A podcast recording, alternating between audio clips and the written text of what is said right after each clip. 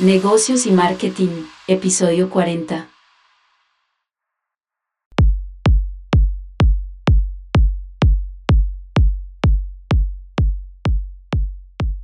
Otra vez ya vacunados de todo aquí, casi que al otro lado, otra de nosotros dos aquí dando lora. ¿Qué más, Mauro? ¿Cómo vamos? Yo, Alejo, bien, bien, más constantes que... ¿ah? Sí, ya volviendo a una pequeña normalidad, ¿no? Ahí va la cosa. Ahí, ahí de a poquitos vamos volviendo. Sí, sí, sí, ahí vamos volviendo. Bueno, hoy un tema que no hemos tocado porque aquí siempre traemos invitados que nos hablan de, del éxito, ¿no? De las cosas buenas, de qué hacer para, para y qué pasa cuando no. Yo creo que ese era un tema que nos faltaba tocar y para eso trajimos un buen invitado hoy. Fernando Bustos, economista de la Universidad de los Andes, especialista en Derecho de Empresa y los Negocios de la Universidad de La Sabana. Ojo, sabe más que mucho abogado por ahí, le voy diciendo yo. Es un asesor senior en procesos de reorganización de pasivos y ley de insolvencia. Actualmente se desempeña como CEO y fundador de Bustos y, Asociados. Bienvenido, Fernando, ¿cómo vamos? Buenos días, Alejandro. Un gusto nuevamente estar con ustedes y Mauricio, ¿qué tal todo? Todo bien, muchas gracias aquí por el tiempo, hermano. Y, y, vamos a hablar hoy de insolvencia empresarial, a ver cómo, cómo nos sale esto y qué podemos aportarle a los empresarios que nos escuchan. Bueno, Em, en nuestro podcast pues siempre hablamos de, cómo triunfar y cómo mejorar las cosas de las empresas, pero bueno, como les decía al principio, normalmente no hablamos mucho, mucho de las cosas cuando no salen tan bien o como se esperan. Eh, después de todo lo que ha pasado en la pandemia, que ha agudizado seguro crisis y de todo, ¿cómo está en general el estado financiero de las empresas? Pues Alejandro, dos cosas. Primero, por supuesto, las consecuencias económicas de la pandemia y de las medidas que se han tomado para contenerla han afectado enormemente ¿no? a las empresas y al sector productivo de todos los países. En Colombia el caso es, eh, no es especial, sigue siendo una crisis muy fuerte. Sin embargo, eh, un poquito contrario a lo que usted decía ahorita, un proceso de reorganización sí tiene que ver mucho con el éxito de la empresa, porque contrario a lo que la gente piensa, estos procedimientos son para que una empresa salga adelante, para que una empresa se fortalezca y se recupere. La gente le ha puesto un apodo terrible, ley de quiebras. La quiebra se acabó en Colombia hace bastantes décadas ya. En Colombia no existe una cosa llamada quiebra. Existen procesos de reorganización que son para recuperar las finanzas de una empresa o existe una liquidación cuando ya se decide que no va más. Pero la quiebra se acabó y eso ya no existe. Pero nos quedamos con ese apodo de ley de quiebras y, la verdad los procesos de reorganización no son una ley de quiebras, son un proceso recuperatorio que permite conservar la empresa, conservar los empleos y que la empresa se pueda recuperar a pesar de no poder pagar sus deudas a tiempo por estar en una crisis de liquidez. Entonces, es un factor fundamental de éxito acudir a tiempo a un proceso de reorganización. El problema generalmente es no acudir a tiempo. Cuando la gente no acude a tiempo, puede terminar perdiendo la empresa, los activos productivos y se pierden los empleos. Entonces, hay muchos mitos alrededor del proceso de reorganización y hay muchos miedos. Y, la gente pregunta, ¿cuándo es bueno iniciar un proceso de reorganización? La respuesta es cuando detecte que hay problemas, cuanto antes. No se espere a que lo embargue, no se espere a perder activos productivos, no se espere a estar en problemas más graves cuando tiene a la mano los mecanismos para recuperarse. Entonces, Sí estamos en una situación muy difícil, todos sabemos, la crisis es sin precedentes, nadie lo veía venir y nadie estaba preparado. Eh, casualmente en Colombia no se han dado todas las insolvencias que se preveían. Se hablaba de que íbamos a tener alrededor de 2.700 procesos el año pasado iniciados y no los hubo. La Superintendencia de Sociedades calculaba más o menos eh, una cifra como la que le acabo de decir, pero no, estamos alrededor de 1.200 y pico, una cifra en el 2020, con todo y pandemia, muy similar a la del 2019, de tal forma que no creció el número de empresas en insolvencia. Y lo que hemos tenido para el 2021 tampoco es muy grande con respecto al 2020. Entonces, ¿qué nos muestra eso? Por supuesto, las empresas están en problemas. Eso no es una buena noticia, eso es una pésima noticia. Las empresas sí están en problemas, pero no están acudiendo a los procedimientos de recuperación. Todos oímos en abril, mayo del año pasado que había cierres por montones y las noticias salían y los locales cerrados, las empresas cerradas, la cifra más alta de desempleo en la historia de Colombia y el año pasado y no acuden a los procesos de recuperación que son para salvar la empresa.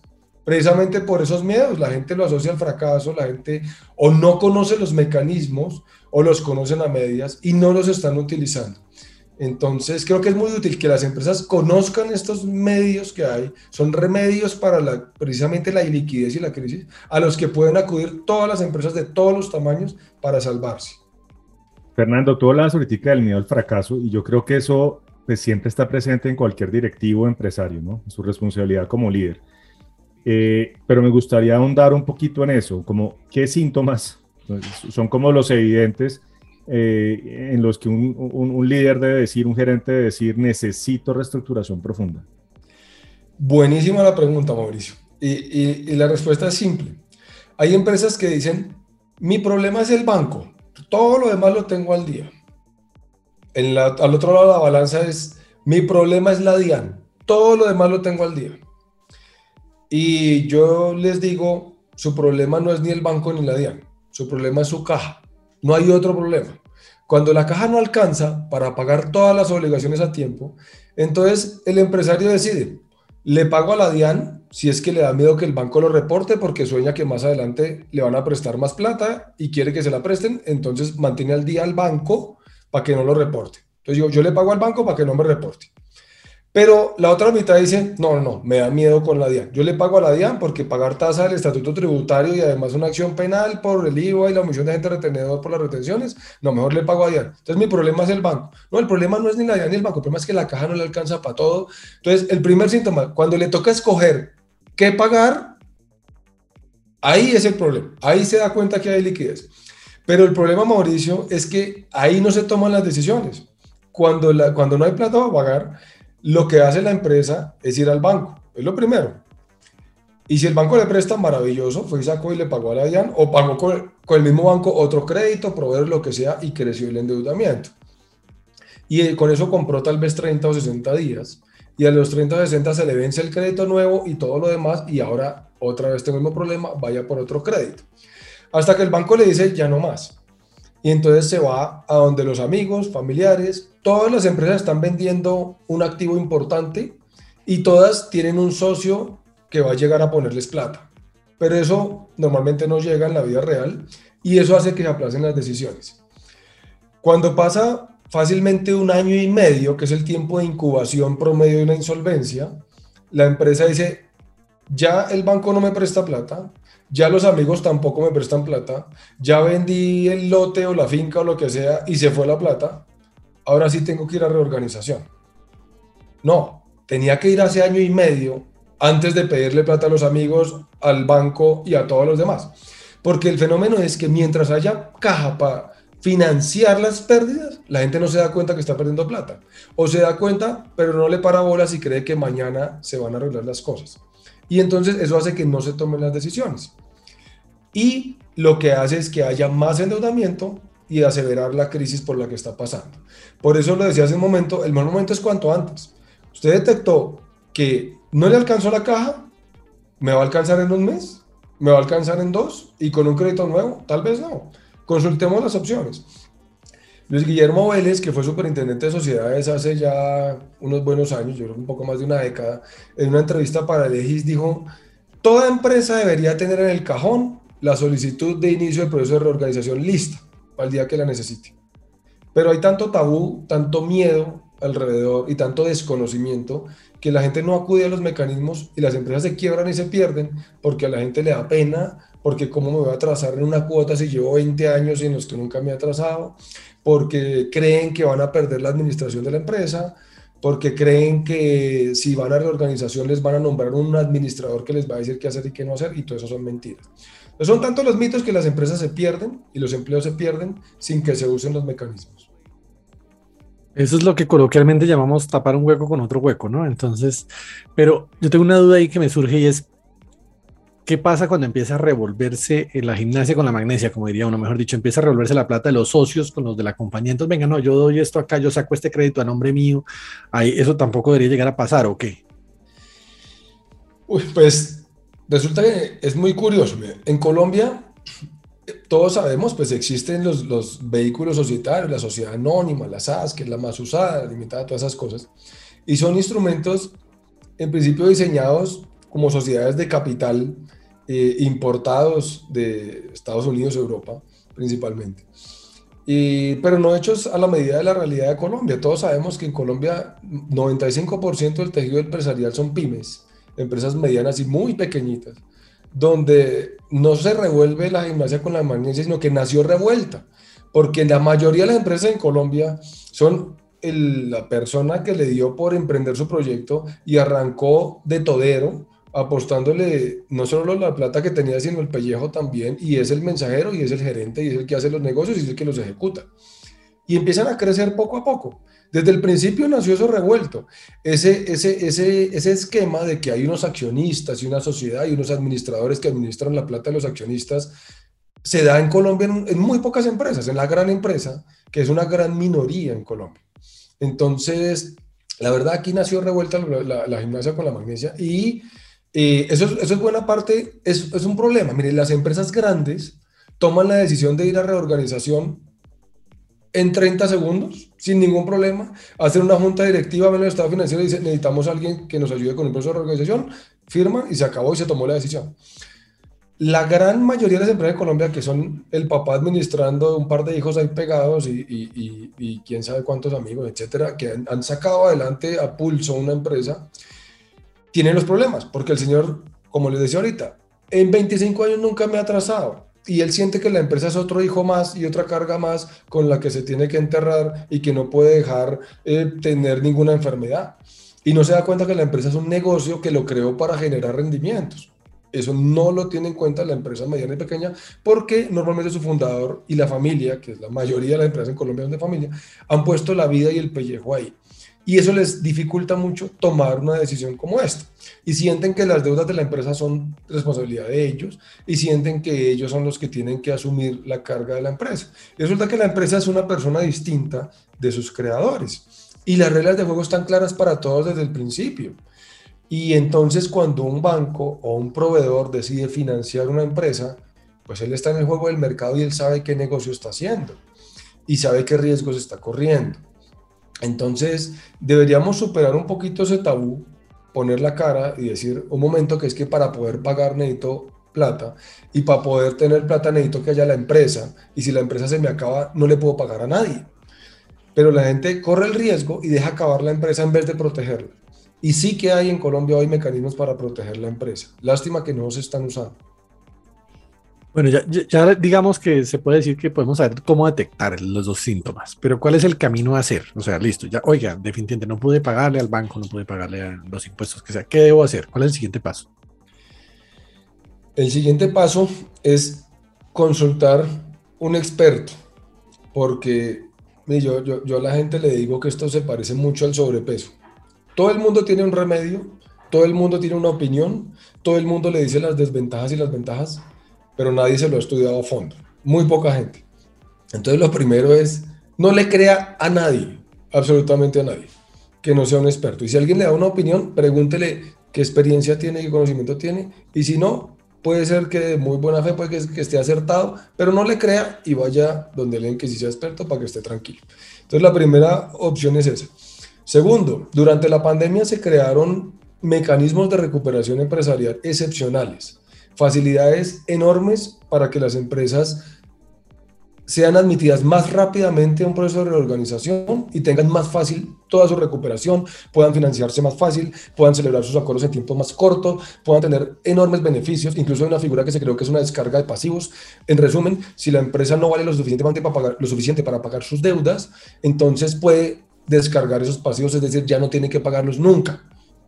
Y se olvidó de eso, para salvar la empresa. Hay cosas así novedosas, eh, muy, muy interesantes, pero como les digo, eh, tal vez el efecto con tanta información ha sido que los empresarios ahora sí quedaron más locos que antes y antes teníamos un procedimiento de la ley 1116, hoy tenemos más o menos siete posibilidades de procesos de reorganización.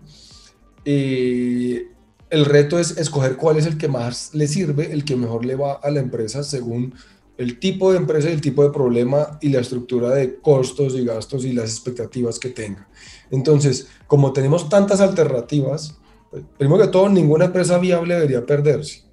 Pero segundo, hay que escoger el camino correcto el tiempo adecuado para poder hacerlo y eso solo se puede hacer de la mano de un experto. Entonces la recomendación es, si están los síntomas, consulte. Además, eh, si tiene miedo, si cree en los tabús y en los mitos y esas cosas, no se preocupe que la consulta con cualquier experto es confidencial y nadie lo va a saber, pero no se quede sin consultar. Ahí me surge otra inquietud y es, si algo hemos visto en este podcast reiterativamente es que lo más caro es no contratar al experto. Entonces, por, ahorrarse unos pesos, eso siempre termina siendo más caro. Pero voy a ser de abogado del diablo. Y yo, empresario, digo, no, pero oiga, esto me lo debe solucionar en mi contador. A ver, yo no necesito contratar a nadie. ¿Sí? ¿No, dicen eso? Absolutamente. Esa es otra cosa también de, muy de nuestra cultura colombiana, ¿no? Nosotros eh, nos gusta ahorrarnos las, las asesorías y, nos gusta, somos toderos, ¿no? Rara vez se contrata a alguien, eh, a menos que estemos ya en muchos problemas. Ni siquiera nos gusta leer el manual, solamente cuando el aparato deja de funcionar. Entonces, eh, pues lo mejor es consultar. Y, más que el costo, la verdad, Alejandro, es que hay que ver es la relación costo-beneficio. Y si tenemos una empresa en problemas que prevemos que puede terminar quebrándose, puede terminar cerrando, pues hombre, el, costo es demasiado alto, el costo es demasiado alto. Pero si consultan y no encuentran una relación costo-beneficio satisfactoria, pues, pues no hay camino. Pero de todas formas, normalmente un acuerdo de reorganización tiene periodos de gracia amplios y tiene un, un reperfilamiento y una renegociación de las deudas a plazos muy largos. Y en solo intereses que se dejan de pagar, hay un beneficio económico muy grande para la empresa. Yo estoy seguro que eh, si, el temor son los honorarios, y los solos intereses que se ahorran dan para pagar los honorarios y sobra plata. Y lo demás es beneficio para la empresa. Bueno, Fernando, digamos, busco un asesor, que ese es el camino obvio y deseado, como, como son ustedes. ¿Qué puedo esperar en términos de resultados, tiempos, opciones, costos? Es decir, como para que la gente se vaya haciendo como una, una expectativa real del tema. Excelente pregunta, Mauricio. Como quien dice, vamos al grano. Entonces, mire, en cuanto a expectativas, la expectativa con la que cualquier empresa va a un proceso de reorganización es conservar la empresa, es evitar que se pierda, evitar que tenga que cerrar. Esa es la expectativa más grande. Y para eso es, y para eso están diseñados los procesos de recuperación. Todos son procesos recuperatorios, llámese como se llame. Entonces está el de la ley 1116. En cuanto a tiempos, ese proceso es largo. A mi modo de ver, es el mejor que tiene el país. El tradicional de la ley 1116 es un proceso que dura, su desarrollo dura más o menos entre año y medio y dos años. Eh, el decreto 560 creó dos procedimientos nuevos, express, que duran tres meses eh, en el decreto 772 de 2020, también durante la pandemia, se creó un procedimiento abreviado que dura como cuatro meses y hay la posibilidad de validar un acuerdo extrajudicial, que eso se puede hacer en, muy poco tiempo, menos de los tres meses. Hay muchos mecanismos, los tiempos dependen del mecanismo que se escoja, pero normalmente el tiempo favorece a la empresa. Es decir, no es el, yo no entiendo, aquí se le ha dado mucho, mucho énfasis en los procedimientos nuevos para favorecer a las empresas tratando de acortar su duración. Pero lo que la empresa no necesita es que el tiempo de la duración del proceso sea corto. Lo que la, la empresa necesita es que la admitan rápido para gozar de la protección del proceso de reorganización. Ahora, ¿la protección en qué consiste? En que nadie le puede cobrar. No se puede iniciar ningún proceso de cobro en contra de la empresa, ningún proceso, ni se puede continuar ninguno que ya exista, y la empresa tiene prohibido pagar cualquier obligación, de tal forma que toda la caja que tenga la empresa está disponible como capital de trabajo y no tiene que preocuparse por el gran pasivo. Por eso las empresas se recuperan en los procesos de reorganización. Nadie le puede cobrar, nadie la puede perseguir. Claro, esto lesiona los intereses y los derechos de los acreedores, por supuesto, pero poniendo todo en una balanza, y el, aparato legislador colombiano ha privilegiado la necesidad del empleo, del desarrollo, todos esos aportes y la función social de la empresa sobre estos créditos, estos derechos de los acreedores que tienen que esperarse un poquito a que se recupere para que les puedan pagar. Entre otras cosas, si todo el mundo llega a cobrar a tiempo, pues a nadie le pueden pagar. Pero además de eso se pierde la empresa y se pierden los empleos. Digamos. Por eso la, y la importancia de la protección de estos procesos de reorganización. Por eso hay que proteger las empresas para evitar que se quiebren. Entonces, eh, eh, pues ese, es el mecanismo, ¿no? La, protección de la empresa consiste en eso, en, en que haya la posibilidad de conservar la empresa y el empleo. Entonces, ¿cuánto tiempo dura? No importa mucho, lo importante es que me admitan rápido para gozar de esa protección. Entonces, dependiendo del tiempo que escojamos, hay por eso que dura dos años, otro que dura tres meses o cuatro, pero en resumen, todos terminan en lo mismo, en un acuerdo con todos los acreedores, con todas sus deudas. ¿Y cuál es la forma de ese acuerdo? La que necesite la empresa para recuperarse. Ha habido acuerdos con un año de gracia al principio, con dos años de gracia al principio, cuando se inundó la sabana y se murieron todos los cultivos de flores en la sabana año como 2010, 2011, que veíamos que se, unió la, se, inundó, se, inundó la Universidad de la Sabana y todo esto, que estaba difícil pasar de Chile a Bogotá. Muchos floricultores hicieron acuerdos con 5 años de gracia y 25 años de duración.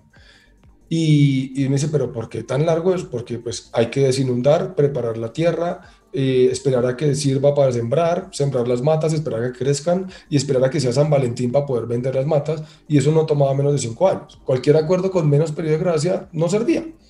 Y eso fue posible.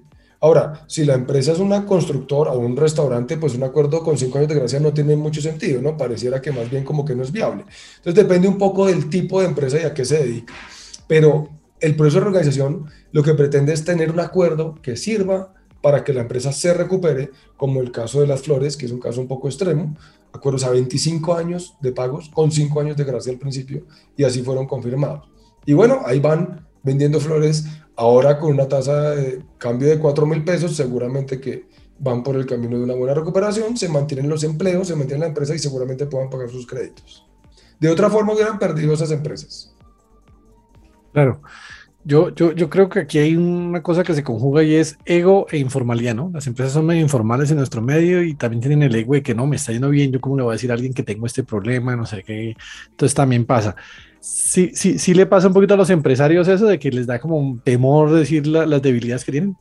Pasa todo el tiempo. Como les decía hace un tiempo, la, la, la, la, gran mayoría de las empresas aquí en Colombia son empresas muchas veces de familia o que creó generalmente el papá o la mamá y está ya el señor después de 25 años de gestión que nunca se ha trazado una cuota, es muy difícil hacerle entender la importancia de un procedimiento de estos. Él va a hacer cualquier esfuerzo por salvar eh, su relación con el banco, aunque ya esté deteriorada hace tiempo. Yo muchas veces les pregunto, si usted cruza la calle y va al banco, ¿el banco le presta plata? Y me dicen, no, no, porque ya estoy muy endeudado, ya estoy copado. Pero es que si no pago me reportan. Digo, hombre, pero ¿para qué le sirve que no lo reporten si es que ya no le están prestando plata?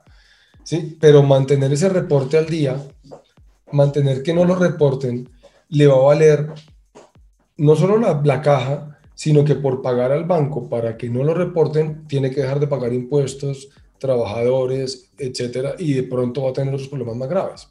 No estoy diciendo que el banco sea el malo del paseo, estoy diciendo que la empresa necesita solucionar de fondo porque volvemos al tema del inicio. Cuando le toca escoger qué pagar y qué no, es porque está en problemas y necesita una solución definitiva. Y un crédito no es una solución definitiva. Pero muchos empresarios creen que su problema grave es no poder pagar la cuota de este mes porque lo van a reportar. Y ese no es el problema grave. El problema grave es que la caja no le está dando para pagar toda la operación y se le puede acabar la empresa. Ese sí es el problema grave. Y si se le acaba la empresa, no va a poderle pagar ni al banco, ni a los trabajadores, ni a nadie. Pero si logra reorganizarse, seguramente sí. Entonces, recordemos que el proceso de reorganización tiene tres objetivos principales. Primero, proteger la empresa y el empleo. Y también el crédito. Porque es que si la empresa se acaba, no le va a pagar a nadie. Y eso muchas veces no lo entiende el acreedor, que por supuesto se incomoda y se disgusta con toda la razón cuando una empresa va a reorganización. Pero es que cuando el deudor va a reorganización ya no tenía con qué pagarle, ya no le iba a pagar. O sea, ese daño ya estaba hecho. La pregunta es, ¿tiene expectativas de recuperar algo? Si se liquida, no. Si va a reorganización, de pronto sí. Entonces, el, el, el acreedor lo entiende un poco después de digerir eh, que su deudor entró en la organización y que empieza a proponer acuerdos y dice, bueno, pues es mejor esperarme unos años y poder recibir algo que no eh, tener la expectativa de ya y meter una demanda de lo que sea para no recuperar nada. Entonces, sí hay que hacer un poco esa pedagogía, sobre todo con los papás empresarios de hace muchos años, y eso pasa mucho. generalmente hay una reunión con los socios de, la empresa y es muy curioso porque el que consulta generalmente es un hijo el que, con el que están intentando hacer la transición de la administración. Y el hijo siempre dice, no, pero es que mi papá no se va a meter, no, no, no, ni loco. Venga, hablemos. Y vamos y hablamos y es cierto, el papá generalmente no quiere, por más que se le recomiende. No quiere. Como les decía, en las empresas grandes que tienen una junta directiva, aparte de los dueños de la plata, de las acciones, no pasa eso, porque ellos no tienen ese sentimiento de que la empresa es un hijo, pero el, la empresa de familia sí. Entonces, sí hay que superar eso y es un tabú. Mire, aquí en Colombia a todo el mundo le da pena decir que está atrasado en una cuota, como si eso fuera pecado. Y pues además venimos de una pandemia, ¿no? Ustedes han visto que en, en, en, otros países con economías más desarrolladas se habla de bancarrota tranquilamente. Y ni es un tabú, ni, ni, ni se esconde la gente para decir que está en bancarrota. Todos sabemos eh, que, bueno, no por cuántas, pero sí que por varios procesos de bancarrota ha pasado Donald Trump y sus empresas. Y no le da ni cinco de pena. Y no es porque sea un descarado, es porque los negocios puede que salgan bien o salgan mal. No lo estoy defendiendo, sí, no me gustan muchas cosas de él, pero eh, uno no tiene, es decir, que le salga mal un negocio no es motivo de vergüenza. Aventurarse a emprender es motivo de orgullo y para sacar pecho, y más con las dificultades que tiene Colombia. Y si algún negocio salió mal, pues hay que tratar de recuperarlo, hay que ver cómo se pone el pecho y poner la cara y decir, esto salió mal y voy a buscar un acuerdo para poder pagar a todos. Y ahora, si se considera que la empresa no es viable, porque es que yo estoy vendiendo todavía, yo no sé, fotografía en papel fotográfico y nadie volvió a comprar eso en la vida, pues hombre, sí, apague y vámonos o reinvéntese, no sé. Pero mientras su empresa sea viable o encuentre un camino para hacerlo viable, no tiene por qué acabarse. Bueno, eh, ¿Estas reestructuraciones o liquidaciones van ligadas más a un aspecto jurídico o financiero, Fernando? Excelente pregunta. Mire, eh, la verdad, gratamente sorprendido porque, porque han dado en muchos puntos claves que, que normalmente no se preguntan. Y, y la verdad es que la incapacidad de pago y la insolvencia es un problema financiero y todo el mundo cree que es un problema jurídico y lo primero que hacen es buscar un abogado. Pero la verdad es que sí se necesita un mecanismo jurídico para poder resolver el problema financiero. Porque si no se hace nada y no hay la caja, lo que viene son demandas. Que uno decía, bueno, es una demanda de cobro, es un proceso jurídico, pero para que pague. Pero si no puede pagar, le van a quitar los activos productivos, le van a embargar sus cuentas y, y probablemente hasta le inicien acciones de cobro por los impuestos y hasta penales de pronto por la, por la omisión de agente retenedor. Entonces, termina siendo un problema jurídico, por lo que se necesita, un, se necesita una solución, un esquema de tipo jurídico para poder resolverlo de fondo. ¿Y por qué de tipo jurídico? Porque las obligaciones de pagar de la empresa, e incluso las de hacer, son relaciones jurídicas. Y todos los acreedores tienen derecho a que la empresa les pague, por supuesto, es un derecho perfectamente legítimo y que pueden hacer valer. Entonces se necesita que haya un mecanismo también jurídico para que la empresa pueda abstenerse por un tiempo de pagar esas obligaciones mientras se recupera. Pero de nada sirve el mecanismo jurídico si realmente la empresa no hace los esfuerzos al interior para generar una caja que no está generando. Porque Cualquier plata es insuficiente si estamos dando pérdidas y cualquier plazo no va a servir sino para maltratar a los acreedores si no generamos la caja para recuperarnos más adelante. Entonces, podemos abstenernos de pagar todas las obligaciones y posponer todo el gran pasivo, maravilloso. ¿Qué va a hacer la empresa en ese tiempo? La palabra de moda desde que empezó la pandemia es reinventarse. Y o se reinventa o se inventa algo nuevo o por más que se reorganice para empezar a pagar en 2030, se va a quebrar, si no puede hacer, si no lo hace. Es curioso, mire, tengo un cliente que, un, restaurante, un restaurante español, y no le voy a hacer publicidad, pero después de unos mesecitos de, de, de pandemia, me decían, oiga, estoy vendiendo más que siempre. Todos los restaurantes, claro, muy afectados y la mayoría en problemas muy serios. Y él me decía que estaba en, en, en, en su mejor época porque pues el restaurante cerrado, pues ya no pagaba meseros, ya no pagaba, negoció el arriendo ya pagaba mucho más poquito. Tenía como tres personas trabajando después de tener un ejército atendiendo mesas y solo vendía domicilios. O sea, claro, mis ventas se redujeron como un 30%, pero mi rentabilidad subió porque casi que todo lo que vendo es ganancia. Entonces, eh, este señor de alguna manera logró reinventarse y, está ganando más plata de lo que ganaba antes de la pandemia con un restaurante, cosa que parecía imposible. Entonces, eh, los tiempos cambian, los mercados cambian. Esta pandemia hizo que hubiera ajustes muy rápido, muchos de ellos para quedarse definitivamente. Y el que no cambie, pues está llamado a desaparecer. Pero también se generaron nuevas oportunidades, como todo. Y el que las aproveche está llamado a ganar dinero o a recuperarse. Entonces, si la empresa logra reinventarse y lo que necesita es un stand-by mientras se recupera, necesita hibernar un poco, bienvenido a un proceso de reorganización y salga adelante. ¿Cuál es el estado de madurez actual tanto de los profesionales como normativo respecto a la insolvencia acá en Colombia, por ejemplo? Qué buena pregunta. me, gustan mucho sus preguntas. Estamos volando hoy. Estamos, pero estamos, Estamos finos hoy, Alejo. Pero de verdad, muy acertados. Chévere. Mire, en Colombia normalmente, antes del 2018, había 250 procesos de reorganización al año. 250, 300. En el, en el 2018 por la crisis del petróleo que hubo 2015 y 16, que se, se, cayeron los precios del petróleo, se disparó el dólar, una cosa parecida a lo que pasó al principio de la pandemia, vimos un montón de insolvencias en el 18, fíjense, dos años casi más tarde, del 2016. Hubo 527 procesos de reorganización en Colombia admitidos y eso fue un récord máximo, rompió todos los récords en la historia de Colombia. Normalmente estábamos acostumbrados alrededor de 200. Y entonces, si hay 200 procesos al año, ustedes se preguntan cuántos expertos hay. Entonces, el que le diga, el que le diga que ha tenido en esa época que tenía cinco procesos, creo que hay que desconfiar. En todo el país 200 al año.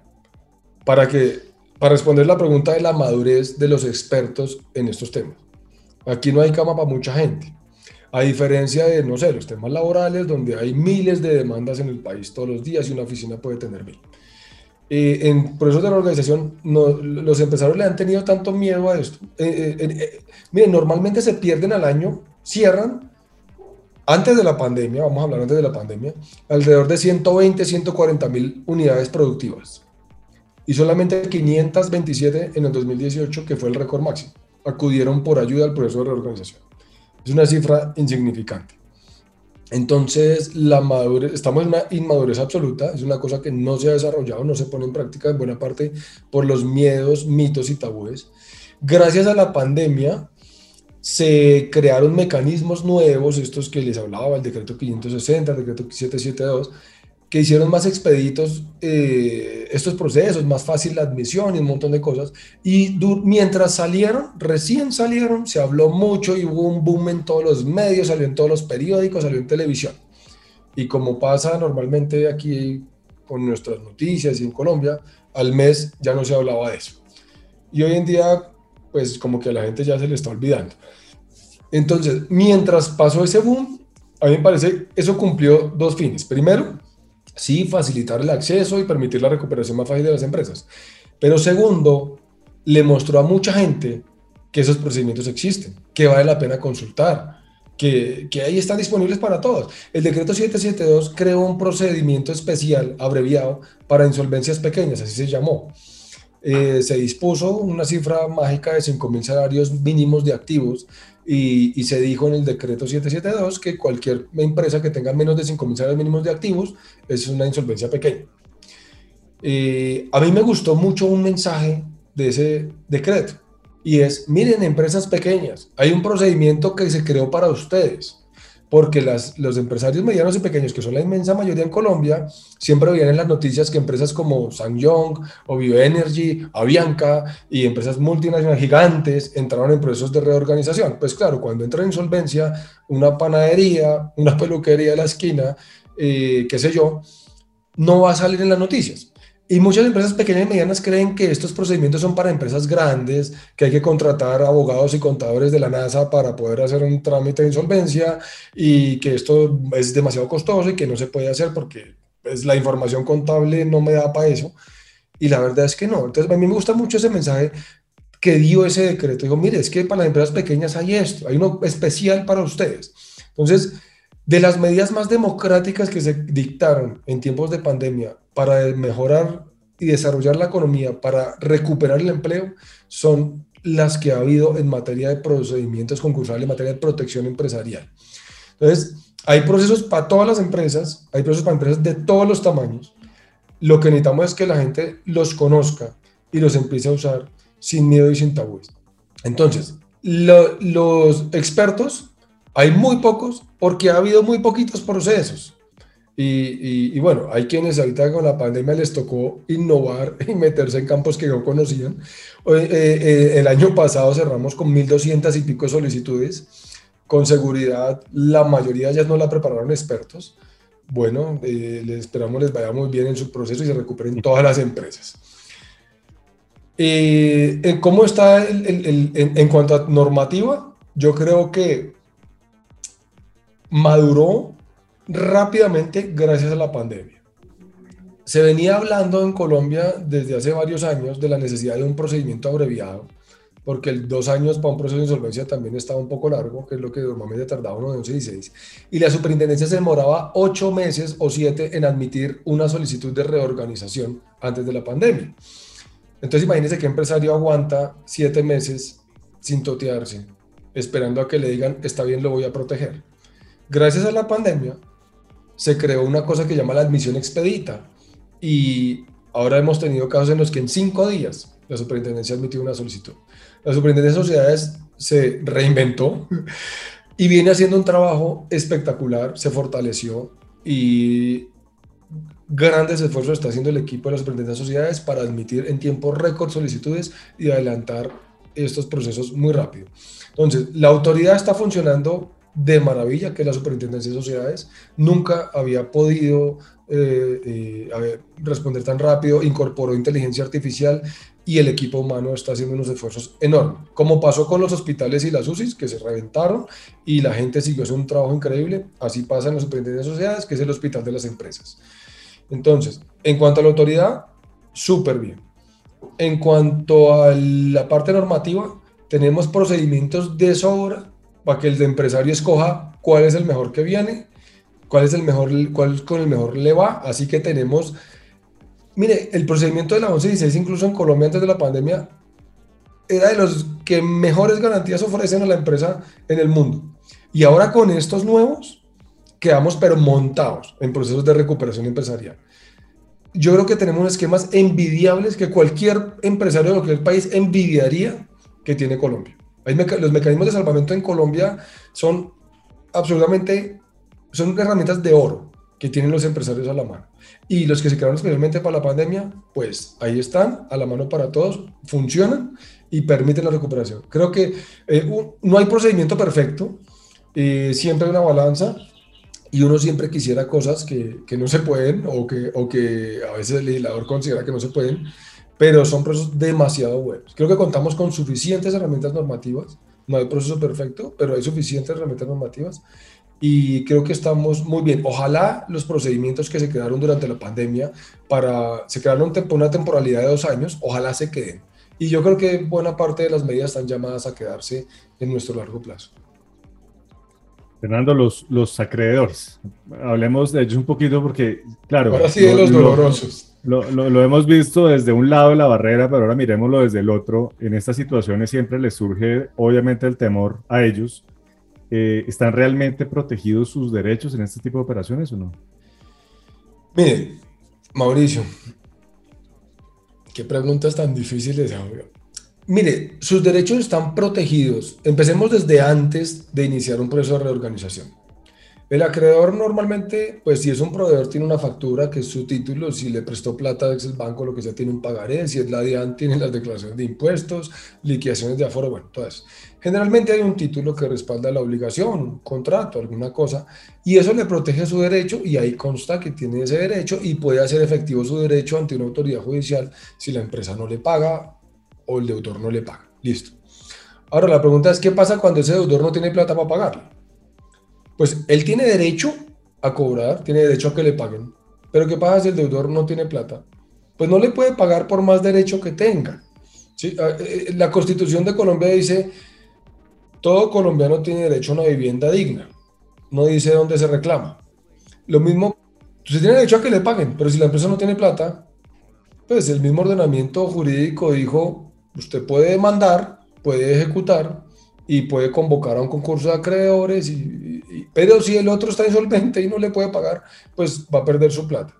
Porque dentro de los derechos que tenía ese acreedor o que tiene ese acreedor está la libertad de empresa. Y dentro de ese derecho a la libertad de empresa, él decidió venderle a su, a su deudor o prestarle plata si es un banco. Y en el momento en que le prestó, decidió qué garantías pedirle, qué tasa ponerle, etcétera y, por lo menos un, poco del lado del banco. El banco, su razón de ser, su actividad durante, aquí hay banco ya de más de 100 años, ha sido prestar plata y decidir qué garantías pedir, qué tasas poner y qué riesgos medir y cómo medirlo. Y si el banco puso plata en un sector de riesgo o un acreedor que estaba como flojito en dificultades, eh, esperando ganarse una rentabilidad a través de los intereses, pues creo que hizo mal su trabajo colocando mal su plata. Y si un ingeniero construye un edificio, como pasó con el Space, y se le cae, hizo mal su trabajo. Si el banco prestó plata a alguien que no le ofrecía garantías, a mi modo de ver, hizo mal su trabajo. A menos que le hayan dicho mentiras, ¿no? Si eso ya es otro tema. Si el empresario dijo la verdad y el banco decidió correr el riesgo, ese es su negocio, correr el riesgo y prestar la plata. Entonces, digamos que, que, que el acreedor no es el débil del paseo. Aquí no hay débiles ni fuertes. Aquí hay un objetivo y hay que pensar como país. El objetivo es proteger empleos, proteger la empresa que genera riqueza, paga impuestos para beneficios para todos. Y todos conocemos las reglas de juego desde el principio. Y ahí es donde se, decide prestar la plata o financiar un deudor. Entonces, ellos tienen sus derechos plenos a cobrar, conservan sus títulos. El deudor entra en proceso de insolvencia porque no puede pagar, no por diversión. Entonces, ese derecho que el acreedor tenía para cobrar, pues ya está afectado en la parte práctica. Él lo conserva, pero ya sabemos que el empresario no tenía plata para pagarle. Lo que está buscando el empresario insolvente es un mecanismo precisamente para poderle pagar a ese acreedor. Preguntémonos qué pasa si el empresario no va a insolvencia y entonces todos lo demandan y terminan una liquidación y le embargan las cuentas y no sé qué. Rara vez una liquidación alcanza para pagar todas las deudas. Es decir, Usted puede tener derecho a cobrar, pero el empresario ya perdió la plata y no le podía pagar. Entonces, al, al, al, acreedor le sirve apoyar al empresario para que se recupere, porque así seguramente le pueda pagar. Entonces, el acuerdo de reorganización no es para dejar de pagar las deudas, es para proteger la empresa, proteger el empleo y proteger el mismo crédito, apostándole a un apoyo para una recuperación de la empresa. Por supuesto, es una mala noticia para cualquier acreedor, no es deseable el escenario, pero ya sabemos que el escenario ideal se nos fue hace rato, cuando una empresa va a reorganización. El escenario ideal es que produzca plata, caja y pague a tiempo. Cuando vamos a reorganizaciones, porque ese escenario ideal no existe. Hay que encontrar mecanismos de negociación. ¿Qué preferimos? ¿Que todo el mundo llegue a despedazar la empresa o que la empresa encuentre una forma ordenada para atender todas sus obligaciones? Una planta productiva a pedazos no vale nada. El tanque, la bomba, el refrigerador, qué sé yo, eso por sí solo no tiene mucho valor y además ya está usado y depreciado. Pero si usted pone todo eso junto en una planta y mete un insumo y saca un producto, eso tiene un valor mucho más grande. Y eso es lo que se quiere hacer con el proceso de organización, que no se destroce ese aparato productivo, sino que pueda seguir produciendo, tener vida para poder atender las obligaciones. Yo creo que un acreedor está en mejor posición cuando la empresa que le debe fue a reorganización que cuando está insolvente y no le da por ir a proceso de reorganización y entonces termina quebrándose o liquidándose. Yo como acreedor preferiría que mi deudor se vaya a reorganización y no que se acabe sin intentarlo. Seguro, seguro. Bueno, Fernanda, como dándole un cierre a este ciclo, ¿qué consejos podemos darle a los empresarios que nos escuchan? Primero de un orden preventivo, porque también puede haber algo preventivo, ¿no? Y también ya cuando uno no está y ya necesita este apoyo. El orden preventivo, hay quienes dicen que, que existe un estado de preinsolvencia. Yo, yo creo que eso no existe, pero hay, quienes, hay tratadistas enormes que, que lo defienden y, y de muy buen nombre y uno dirá, pero ¿quién es este Fernando Bustos para contradecir a los gurús que han escrito esos libros? Pero si yo, supongamos que hay un estado de preinsolvencia y logré salvar mis negocios, reinventarme y salir muy rápido y nunca hubo una insolvencia, pues si no hubo insolvencia no pudo haber preinsolvencia porque no, no, no puede haberlo pues, por definición. Pero estos mismos tratadistas dicen muchas veces que la mejor insolvencia es la que no se hace, cosa con la que discrepo también, porque normalmente no hacerla resulta ser más costoso y más difícil para la empresa. Y el no hacerla es este estado en el que la empresa sale a pedirle plata al banco, a los amigos, a los vecinos, a feriar el aparato productivo o parte de él para adquirir liquidez para que no lo reporten y no le embarguen las cuentas. A todas luces, eso es pérdidas de dinero. Si usáramos esa caja para comprar una máquina nueva, para contratar un nuevo desarrollo, para adquirir una nueva tecnología. Seguro que podemos aplazar un poquito, pero pagarles a todos a tiempo y correr menos riesgos y menos aventuras. A mí me parece que, que el poder hacer una pausa y de una manera ordenada salir a buscar alternativas para recuperar mis negocios y hacer caja es una mejor salida que salir a buscar aventuras y plata como sea, al precio que sea, eh, para evitar entrar en un trámite de insolvencia. Entonces, yo creo que la primera recomendación es, cuando la caja no alcanza para pagar el banco, el problema no es el banco, el problema es la caja. Cuando la caja no alcanza para pagar los impuestos, el problema es la caja. Cuando la empresa tiene que llamar al gerente del banco a decirle, oiga, hoy es 30, que entre otras cosas hoy es 30. Y, y señor gerente, por favor, págueme la nómina contra el sobregiro porque no tengo plata. Ahí hay un problema. Y el problema no es los trabajadores, el problema es la caja. Y si la empresa no está dando caja y no hay la expectativa de que en uno, dos o tres meses tengamos la caja para pagar todo más lo que nos acaban de prestar, hay que consultar. Hay que consultar. Y el hecho de que haya caja para financiar las pérdidas porque le llegó un crédito, porque vendió la finca o porque apareció un ángel de la guarda que le compró un porcentaje de la empresa y le metió plata, pues eso no, no es una solución de largo plazo. Otra cosa importante, en Colombia se da mucho este fenómeno las empresas endeudadas llegan y dicen, no, voy a vender parte de la empresa. Y le aparece el socio, el que quiere invertir. Y el socio eh, llega y dice, la negociación es, yo voy a pagar estos pasivos y con eso compro la mitad de la empresa. Y uno dice, ¿qué es lo que está comprando? Pues no está comprando nada. Porque si está comprando la empresa, debería pagarle al que le está vendiendo las acciones de la empresa y esa plata no va a entrar al capital de trabajo, sino al bolsillo del que la vendió, ¿cierto? Pero, pero aquí no entendemos eso. Aquí, aquí, insisto, entendemos que las empresas son hijos y no negocios. Pero si yo soy accionista de una empresa y dueño de una empresa y, un inversionista me quiere comprar un pedazo de la empresa, pues yo le digo, tal pedazo vale tanto, deme la plata, le doy sus acciones y se acabó. Ahora sí vamos a ver cómo lo sacamos adelante. ¿Cuánta plata pone cada uno? Pero aquí muchas veces la gente regala acciones regala parte de la empresa porque alguien viene a pagar pasivos. Y entonces no vendió nada, ¿no? Regaló, regaló parte de su empresa por otro fin, se dio participación. Pero bueno, es un mecanismo que puede servir para recuperar la empresa, que en última nos, es lo que nos importa. Pero todo esto es parte del desespero y, y de la falta de, de, de, claridad mental que pueda tener un empresario de, en medio de tan difíciles momentos y tan difíciles decisiones que tiene que tomar, ¿no? Cuando está apretado, cuando está a punto de ser embargado, a punto de ser demandado, a costa de lo que sea, regalan acciones, regalan empresa, eh, toman decisiones que, de las que después dicen hubiera tomado otra. Entonces la mejor decisión es haga una pausa, respire hondo, tómese un café y consulte y, y seguro que tiene más soluciones de las que está pensando. Bueno, aquí siempre nos gusta hablar un poquito de lo personal de nuestros invitados. Y me consta que sí lo puedo decir privadamente que aquí don Fernando es todo un músico, el hombre, batería y, piano, ¿no? Ahí de puro hobby. Últimamente un poco necios andamos con los ensayos, pero bueno, bien. Pero talento, ahí Mauro le tiene una pregunta para lo de la batería. A ver cómo la ve. Bueno, sí, esto es parte de nuestro trabajo de campo. Y no, el hombre es un buen baterista. Yo, yo lo he tenido la oportunidad de verlo algunas veces. Bandota, tiene bandota. Sí, sí, sí. Eh, entonces le, va, le, le voy a soltar unos nombres y usted me va a decir, va a escoger uno solo.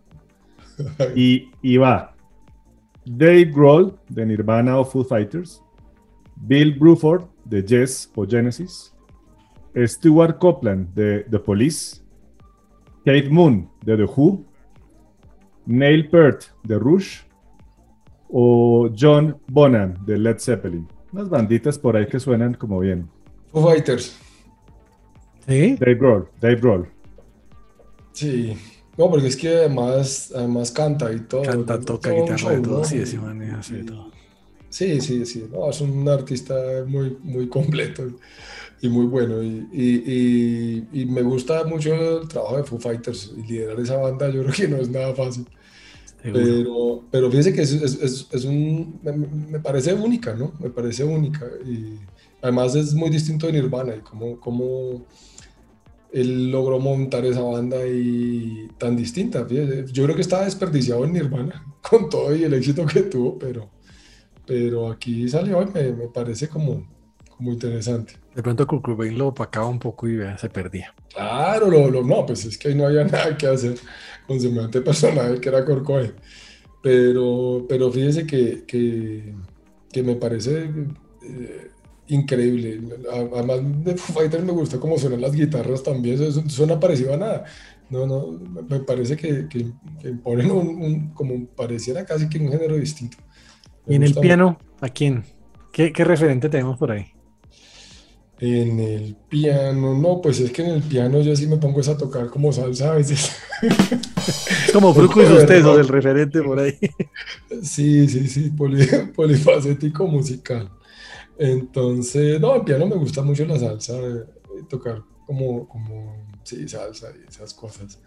En piano, es que en, en- en rock no hay mucho de piano y, y- y muchas veces no suena como tan, suena como raro, un, un- un rock con órganos y cosas de esas. vez- Countdown, famosísimo, pero, pero no sé, esos, esos son ensambles ahí como raros. Tal vez, tal vez Freddie Mercury, ¿no? Sí, claro, pues, pues no, pues un super hit. Ese sí, ese, ese Bohemian Rhapsody, eh, cultura general, eso sí, casi que, casi que todas las semanas me siento en el piano e intento tocar eso un par de veces porque es una canción de las que no se le salen a uno de la cabeza nunca. Oiga, Fernando y Alejo, y en esas paradojas de la vida, eh, el único juicioso de los Rolling Stones y es el que se va primero, ¿no? Sí, tal vez por eso. Tal vez- pero, pero mire, les voy a mostrar una foto que tengo aquí. Momento. Uno, uno, uno no entiende esa vaina, el tipo declarado enamorado de su esposa, única mujer, creo que no era la misma situación de, de Mick Jagger. Eh, las rumbas de posconciertos eh, que duraban tres días por allá en una suite de los hoteles que terminaban bastante eh, maltratadas, el hombre se iba juicioso a su casa. Y Ahí se ve por qué se murió. Miren la cara de todos y miren la cara de... Sí, es una foto donde se ve con una cara ahí como de aburrido, como estamos viendo una foto y es el único, el único que está como serio, los los otros están un, un poquito contentos, ¿no? todos los demás en tremenda rumba y el... es, es- como- es hay una moraleja. Y para finalizar, supongamos que se le aparece ahí eh, un bono especial y le dicen, bueno, puedes escoger entre una de las siguientes baterías, Pearl, Tama, Yamaha, Muser o Sonor. ¿Por cuál se va? Pues yo me, me fui por la Yamaha teniendo esas opciones. Grandes ligas, ¿no, Alejo? Me gustó más la Yamaha. Sí, sí, sí, sí, sí, sí, sí. Y, y es, es una marca que uno va a la fija, pero además de eso, todo el mundo dice Tama, ¿no? Esa es la popular. Sí, pero- es muy común, muy común, pero no, la Yamaha me, me gustó más. Sí.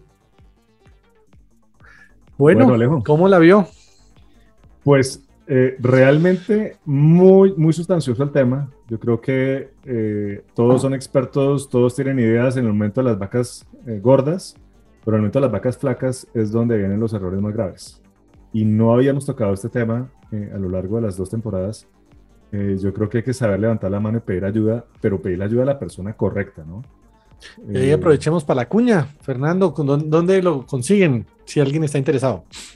Gracias, Alejandro. Pues eh, hay dos mecanismos muy fáciles. El, primero, Bustos y Cía Consultores. Esa es mi firma. Fácilmente, bustosicíaconsultores.com. Y si no, pues yo les recuerdo, Fernando Bustos es mi nombre. En Google, Fernando Bustos Insolvencia Enter. Ahí pueden saber mucho pues, de, lo que, de lo que hemos hecho, de la trayectoria. Eh, digamos, uno en una hoja de vida o en su página web puede poner muchas cosas y puede poner lo que quiera. Entonces, eh, hoy en día es muy fácil preguntarle a Google quién es alguien. Y en mi caso lo pueden hacer escribiendo Fernando Bustos Insolvencia Enter. Y ya, creo que no hay forma más fácil de, ubicar a alguien. Estuvo bien valiosa la cosa. Esto fue eh, insolvencia, reorganización y rock and roll, podríamos decir. Que la- la de hoy. Fernando, que muchas gracias. Podría estar revuelto en la misma cosa porque, porque un trámite de insolvencia podría resultar siendo un, rock and roll. Eso sí, Seguro. uno, vamos a empezar este. Esto, esto es todo un rock Sí, and sí, roll. me imagino, eso es todo una hazaña. Fernando, muchas gracias, de verdad, por el tiempo, seguro muy agradable. Se puede repetir porque aquí hay mucha tela para cortar. Entonces, de verdad, muchas gracias. A ustedes muchas gracias, a todos los que escucharon este podcast y no, un abrazo para todas, muchos éxitos, los que estén en problemas les deseo lo mejor y los que no también. Hay que sacar al país de esta situación tan difícil, conservar empresas y empleos y hacer uso, conocer y hacer uso de los mecanismos de reorganización que hay. En conclusión, Buena la vaina, ¿no? Y estuvo de esos muy Oh. importantes. Mucho, mucho tema ahí. Y, y claro, en este podcast venimos hablando eh, de, de las épocas buenas, o sea, de lo que toca hacer, de innovación, de...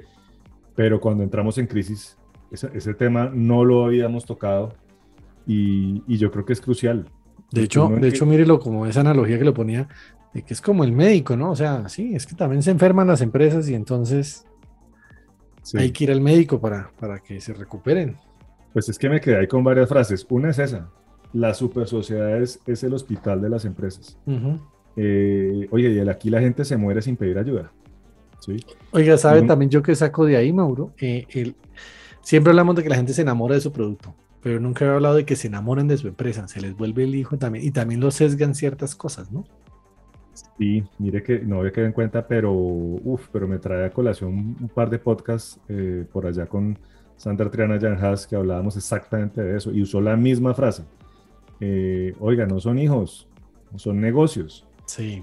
Y oiga, no tiene nada de malo levantar la mano y decir necesito reestructuración. Y, y- y- bien lo decía Fernando, señor Trump, presidente de Estados Unidos, se ha declarado en, en- en bancarrota como cinco veces. Eh, y no le da pena, hasta donde yo sé, pues poquita pena le da. Eh, Pero es que así mantienen las empresas a nivel mundial. es- eso es un mito más que le metemos nosotros, un, ¿no? Y reestructuraciones, yo creo que, claro, uno se pone del lado de- del acreedor, eh, pero ya oyendo a Fernando, pues tiene todo el sentido. A mí me, me única es- cambió el chip con el acreedor, porque es que él también tiene su responsabilidad en lo que se metió, ¿no? La única esperanza que tiene un acreedor cuando ya le dejan de pagar es que entren en un proceso de reestructuración eh, para que en algún momento pueda recuperar, tenga alguna expectativa de recuperar su, su- su- su dinero. Entonces Total. creo que eso es un país de pymes, Alejo, un 95% de pymes. Eso sí lo teníamos claro, ¿no? Sí, fíjese que nosotros empezamos con un mensaje como de quiebra, como de momento malo, y me- no, y también es muy importante para el éxito que estas cosas pasen, ¿no? Volvemos a lo de siempre, de por Dios, no ahorren plata, o sea, no ahorren plata donde no la deben ahorrar. Vayan a manos de un experto. Lo hemos hablado en derecho corporativo, eh, en todo el tema de marca, eh, en fin, de, de análisis de mercado. Eh, creo que eh, hay esa mala concepción de, no, es- esta plática yo me la ahorro. Eso yo descargo en Google un formulario, eso venga yo estudio, pues pucha, y después vienen los errores, ahí sí verdaderamente costosos. De acuerdo.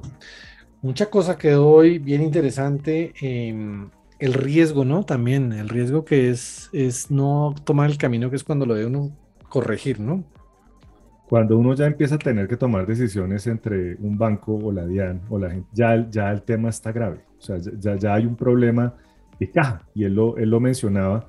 El problema no es el banco o el reporte en CIFIN o, no, no, el problema es la caja, es revisar estructuralmente qué toca hacer para salvar el negocio, que el negocio en últimas es lo único que permite a mediano o largo plazo, así sea, eh, pagar las acreencias.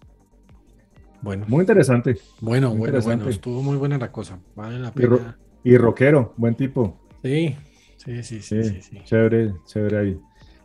Bueno, eh, Mauro, muchas gracias. Eh, eh, nuestro, así terminamos nuestro episodio número 10, temporada 2. Nos vemos el próximo jueves con más sorpresas. Recuerden, nos encuentran como negocios y marketing en todas las redes sociales y en nuestra página web negocios y marketing.co. Nos vemos el próximo jueves. Chao, Mauro. Chao, chao.